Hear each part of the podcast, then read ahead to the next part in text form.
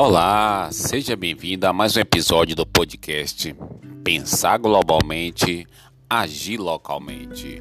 Aqui, Claudomiro de Araújo para o programa Planeta Notícias da Rádio São Gonçalo M 1410, a Rádio Metropolitana, sob a liderança de Sandro Araújo e Jesus Oliveira, trazemos excepcionalmente no dia de hoje, terça-feira, 16 de agosto de 2022. Já viramos para a segunda quinzena de agosto. Trazemos no dia de hoje, amigo e amigo ouvinte, o sexto episódio da terceira temporada do podcast. No dia de hoje, vamos falar um pouco de serviço público versus serviço privado. Veja os prós e contras da carreira nos dois setores. Tem gente que, tá na, na, que atua hoje na iniciativa privada e o sonho é ir para a carreira pública. Já tem gente que está no serviço público e que o sonho é ir para a iniciativa privada, né, para o mundo empresarial. E aí é importante você avaliar os prós e os contras de cada carreira, né, nos dois setores. Como eu falei, muitos sonham com a carreira estável no serviço público. Já outros preferem apostar no empreendedorismo e construir o próprio negócio. Para quem está em dúvida em qual opção apostar, profissionais que fizeram a transição entre os setores compartilham os prós e contras de cada um.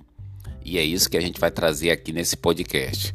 No início deste ano, né, de 2022, Caio Leal ele trocou a posição de assessor de relações governamentais em uma determinada ONG pelo posto de assessor parlamentar do deputado distrital Leandro Graz, ou seja, ele saiu da, do setor privado para atuar no serviço público. Anteriormente, ele fazia acompanhamento das pautas de interesse da instituição no Congresso, né? Hoje, ele é responsável por cuidar da articulação política do parlamentar na Câmara Legislativa do Distrito Federal, em Brasília.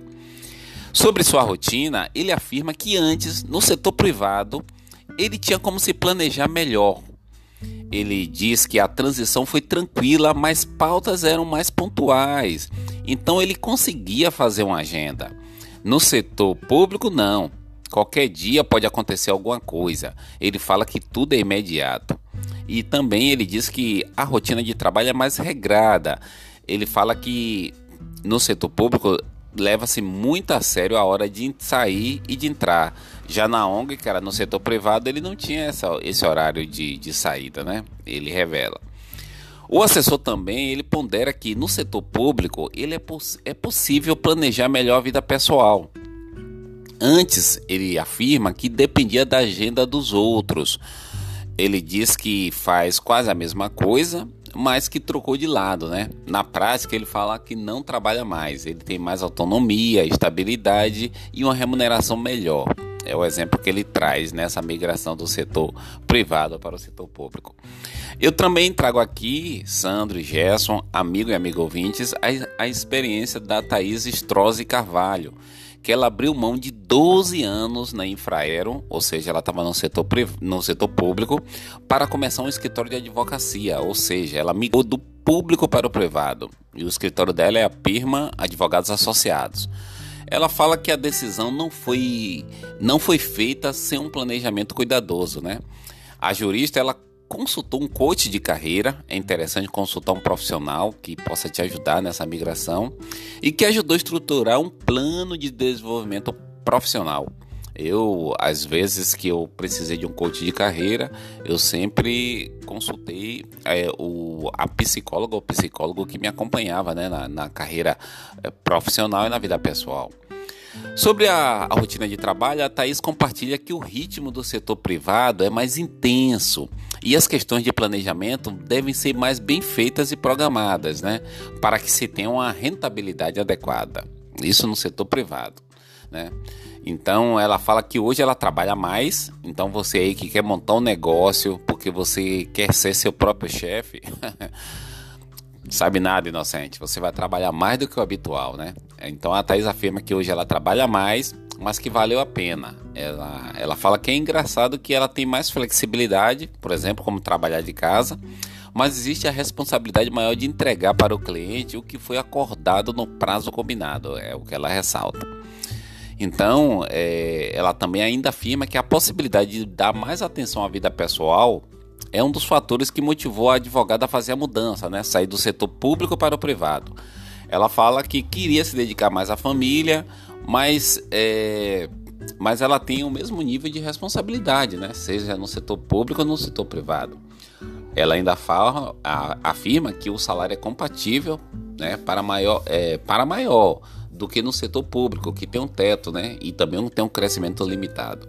Ela fala que no setor privado é, ela vai até onde ela quiser, depende apenas dela. É, as coisas também são menos burocráticas no setor privado, é verdade, porque o dinheiro público ele não pode ser gasto de qualquer forma, né? Agora aqui uma experiência de alguém que atuou no setor público, que tentou inovar, tentou fazer o diferencial e foi foi bloqueado pelo sistema. É o Paulo Henrique Azevedo. Ele também ele se viu limitado pelo serviço público, né?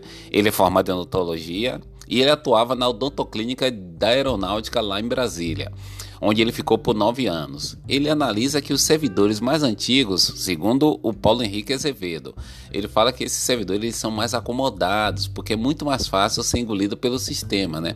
Engolido pelo sistema entre aspas. E ele afirma que ele tinha um hábito né, de fotografar o antes e o depois do paciente, né, já que ele atua com odontologia.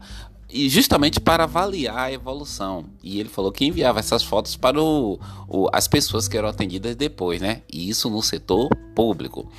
Ele fala que teve um dia que ele levou uma bronca do comandante dele, é, lá na aeronáutica.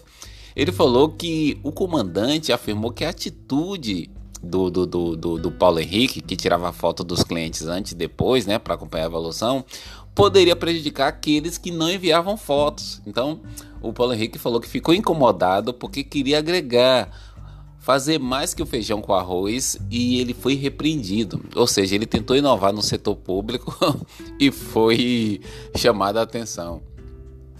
Então, Sandro, Gerson, amigo amigo ouvintes, é, quem tem um sonho de ingressar no serviço público, saiba que vai ser um servidor público, né? Tá ali para servir, né? O setor privado, você não tem limite de horário, você mesmo é, diz até onde você quer chegar, mas o comprometimento do bom profissional, seja no setor público, seja no setor privado, ele deve ser o, o, o comprometimento melhor possível, né? E só deixar claro também que no serviço público há lugares que você tem incentivo para inovar, é, criar indicadores, melhorar o atendimento e não ficar apenas naquele feijão com arroz, né? Mas também há, há ambientes que você é bloqueado, como o caso aqui do Paulo Henrique, que mesmo na aeronáutica, né, que é um serviço público de ponta, ele tirava foto das pessoas que ele atendia, né, da, da dentição, da arcada e enviava para a pessoa para acompanhar o antes e o depois do tratamento. E ele mesmo afirma que o comandante chamou atenção, porque o que ele estava fazendo nem todo mundo fazia. e aí é, ele tentou levar o serviço para um nível superior, teve que ficar fazendo feijão com arroz. E aí, Sandro e Gerson, amigo e amigo ouvintes, serviço público ou serviço privado? Veja os prós e os contras da carreira nos dois setores. Aqui, Claudomiro de Araújo, para o programa Planeta Notícia da Rádio São Gonçalo M, 1410, a Rádio Metropolitana. E no dia de hoje, excepcionalmente, nessa, nesta terça-feira, 16 de agosto, trouxemos o sexto episódio da terceira temporada, onde nós provocamos aqui algumas reflexões sobre a carreira no serviço público e no serviço privado empresarial. Forte abraço a todos e até nosso próximo episódio.